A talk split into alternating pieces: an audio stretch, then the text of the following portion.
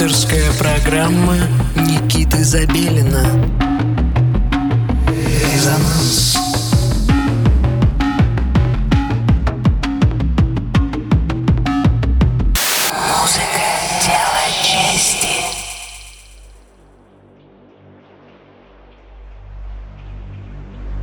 Доброго всем субботнего вечера. Вы настроили свои приемники на частоту 89,5 FM радио Мегаполис Москва. В студии Никита Забирин и программа «Резонанс» резонирует э, с вами.